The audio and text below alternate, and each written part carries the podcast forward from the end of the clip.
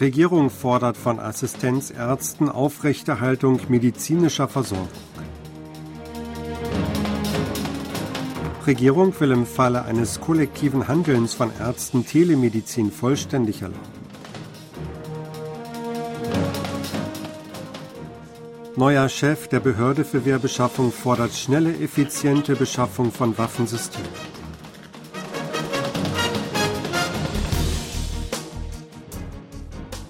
Die Regierung hat angeordnet, dass Assistenzärzte an den Lehrkrankenhäusern die medizinische Versorgung aufrechterhalten sollen. Anlass ist, dass die Assistenzärzte der fünf größten Krankenhäuser aus Protest gegen mehr Medizinstudienplätze für den heutigen Montag eine Massenkündigung ankündigten. Vizegesundheitsminister Park Min-soo teilte am Montag mit, dass heute Kontrollen vor Ort durchgeführt werden. Er forderte die Assistenzärzte auf, die geplante Massenkündigung und die Arbeitsniederlegung zurückzuziehen. Park äußerte auch große Besorgnis und Bedauern darüber, dass die koreanische Ärztekammer ein kollektives Handeln angekündigt hat und Nachwuchsmediziner sich weigern, zur Arbeit zu gehen. Die Regierung gab bekannt, ab Montag ein Melde- und Unterstützungszentrum für Schäden durch kollektive Aktionen von Ärzten zu betreiben. Sollte Schaden entstehen, wolle sie eventuelle Klagen unterstützen. Premierminister Han Dok-soo hat eine vollständige Zulassung der Telemedizin im Fall eines kollektiven Handelns von Ärzten angekündigt. Die entsprechende Bemerkung machte der Premierminister Montag zu Beginn eines Ministertreffens zur Reaktion auf die kollektive Aktion der Ärzte. Er betonte die Notwendigkeit zur Minimierung der Unannehmlichkeiten für die Bürger, falls es zu einer Versorgungslücke im Gesundheitswesen kommt. Han sagte, die Regierung werde dafür die Notaufnahmen in 409 staatlich ausgewiesenen medizinischen Einrichtungen rund um die Uhr betreiben. Damit solle eine reibungslose Notfallversorgung sichergestellt werden. Er wies auch darauf hin, dass die Regierung chirurgischen Eingriffen für Notfall- und schwerkranke Patienten Vorrang einräumen und ein System für die Versorgung mit lebenswichtigen Medikamenten einrichten werde. Die Regierung werde sich auch auf die Mobilisierung der Ärzte im öffentlichen Dienst und Militärärzte vorbereiten, sollte sich die Situation zuspitzen. Das südkoreanische Militär will im Falle eines Ärztestreiks sein medizinisches Versorgungssystem für die Zivilbevölkerung zugänglich machen. Das teilte der Sprecher des Verteidigungsministeriums John Ha-kyu am Montag vor der Presse mit. Sollten Ärzte streiken, wolle das Militär die Notaufnahmen von zwölf Militärkrankenhäusern, darunter das Hauptstadtkrankenhaus der Streitkräfte für die Allgemeinheit öffnen und die Behandlung von Notfallpatienten unterstützen. Das Militär werde die ambulante Versorgung von zivilen Patienten und die Entsendung von Sanitätsoffizieren überprüfen, solange die Versorgung der Soldaten dadurch nicht eingeschränkt werde, hieß es weiter. Der neue Chef der Behörde für Wehrbeschaffung, die APA, Sok Jong-gon, hat die Bedeutung einer schnellen und effizienten Beschaffung von Waffensystemen betont. Damit sollte der überwältigende Aufbau der Streitkräfte unterstützt werden, sagte Sok bei seiner Amtsantrittsfeier am Montag. Er wies dabei auf das externe Umfeld hin, darunter die Bedrohung aus Nordkorea und der Wettbewerb zwischen Großmächten um die Vorherrschaft in der Umgebung der koreanischen Halbinsel. Um für mögliche Kriege in der Zukunft vorbereitet zu sein, sei es dringend notwendig, über KI-basierte bemannt-unbemannte Technik zu verfügen und zugleich die Weltraumstreitkräfte zu verstärken, sagte er. Er betonte zudem, dass man sich trotz guter Exportgeschäfte der Verteidigungsindustrie in letzter Zeit nicht zurücklehnen dürfe, weil die führenden Nationen Südkorea stärker in Schach halten wollten. Sok forderte, dass der Aufstieg Südkoreas zu den vier stärksten Nationen in der Verteidigungsindustrie ein zentrales Ziel sein müsse. Hierfür sollte das Land Unterstützungsmaßnahmen erweitern. Das finanzielle Unterstützungssystem für Rüstungsexporte solle diversifiziert und die Kooperation mit wichtigen Abnehmerregionen verstärkt werden.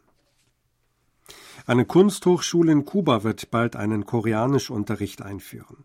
Nach Angaben des Koreanischen Kulturzentrums und der Sprachschule in Kuba am Samstag wird das Instituto Superior de Arte ab März probeweise Koreanischunterricht anbieten. Das Institut ist eine 1976 gegründete vierjährige Universität der Künste in Havanna. Angesichts der hohen Nachfrage nach dem Koreanischlernen In Kuba ist das Institut seit Januar mit der dortigen koreanischen Sprachschule in Kontakt gewesen, um den Sprachkurs vorzubereiten. Südkorea und Kuba nahmen am 14. Februar diplomatische Beziehungen auf. Auf die Einführung des Koreanischunterrichts an dem Institut richtet sich dementsprechend große Aufmerksamkeit. Präsident Yun Song-yeol hat sich am Samstag mit dem Co-CEO von Netflix, Ted Sarandos, getroffen. Wie die Sprecherin des Präsidialamtes Kim Soo-kyung am Sonntag mitteilte, lud Yun Sarandos zum Mittagessen in seiner Residenz in Seoul ein. Yoon und Sarandos hätten über die Entwicklung eines kulturellen Bündnisses zwischen Südkorea und den USA durch die Verknüpfung koreanischer Inhalte mit globalen Plattformen der USA gesprochen, hieß es. Yoon dankte Netflix dafür, zügig und massiv in koreanische Produktionen zu investieren. Er bat darum, die Investitionen in K-Contents ständig zu erhöhen. Sarandos hatte während des USA-Besuchs von Jun im vergangenen April angekündigt, dass Netflix in den nächsten vier Jahren 2,5 Milliarden Dollar in südkoreanische Produktionen investieren werde. Das Ministerium für Beschäftigung und Arbeit hat beschlossen, die Einstellung gemeinsamer Sicherheitsmanager für Kleinbetriebe zu unterstützen. Das Ministerium teilte mit, vom 19. Februar bis 22. März ein Unterstützungsprojekt zur Einstellung gemeinsamer Sicherheitsmanager durch Arbeitgeberverbände auszuschreiben. Damit solle der Aufbau von Sicherheitsmanagementsystemen in Kleinbetrieben mit weniger als 50 Mitarbeitern unterstützt werden. Das Projekt soll es kleinen Unternehmen angesichts der unzureichenden finanziellen Kapazitäten ermöglichen, Experten für Gesundheit und Sicherheit gemeinsam einzusetzen. Arbeitgeberorganisationen, darunter regionale und branchenspezifische Genossenschaften und Verbände, sollen Sicherheitsmanager einstellen und ihren Mitgliedern beim Aufbau eigener Sicherheitsmanagementsysteme gemeinsam helfen. Dieses Jahr soll die Beschäftigung von 600 Sicherheitsmanagern gefördert werden. Die entsprechenden Personalkosten werden bis zu acht Monate übernommen. Die Obergrenze liegt monatlich bei 2,5 Millionen Won oder 1870 Dollar. Eine vereinte Gewerkschaft, die Gewerkschaften von vier Unternehmen der Samsung Group umfasst, ist ins Leben gerufen worden. Die Organisation feiert am Montag ihre Gründung. Daran sind die Gewerkschaft der Sparte Device Experience von Samsung Electronics und eine Gewerkschaft von Samsung Fire and Marine Insurance beteiligt. Auch gewerkschaftlich organisierte Arbeiter von Samsung Display und Samsung Biologics schlossen sich dem Bündnis an. Die Gewerkschaft erklärte, dass sie eine Abkehr von den derzeitigen irrationalen Arbeitgeber-Arbeitnehmer-Beziehungen wolle, die unabhängig von der Branche, Personalstruktur und dem Geschäftsgewinn der einzelnen Tochterunternehmen einheitlich kontrolliert würden. Sie wolle sich darum bemühen, die Rechte und Interessen der Arbeitnehmer von Samsung zu fördern und eine gesunde Unternehmenskultur zu schaffen, ohne eine politische Gesinnung oder übergeordnete Organisation zu haben. Es ist das erste Mal, dass Gewerkschaften von Unternehmen der Samsung Group eine vereinte Gewerkschaft gegründet haben.